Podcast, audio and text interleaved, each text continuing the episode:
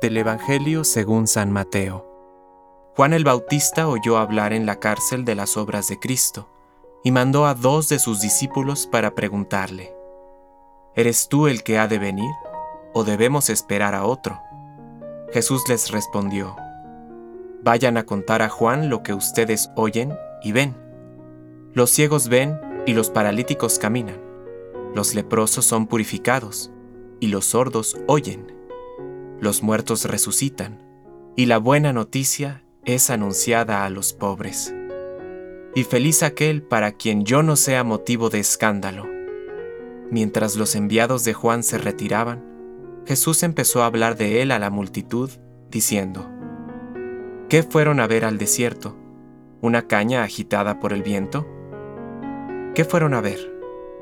¿Un hombre vestido con refinamiento?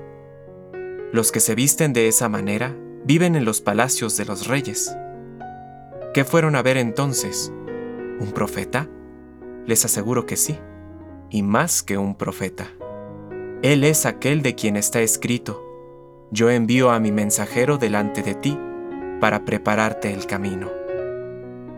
Les aseguro que no ha nacido ningún hombre más grande que Juan el Bautista, y sin embargo, el más pequeño en el reino de los cielos es más grande que él. Palabra de Dios. Compártelo, viralicemos juntos el Evangelio. Permite que el Espíritu Santo encienda tu corazón.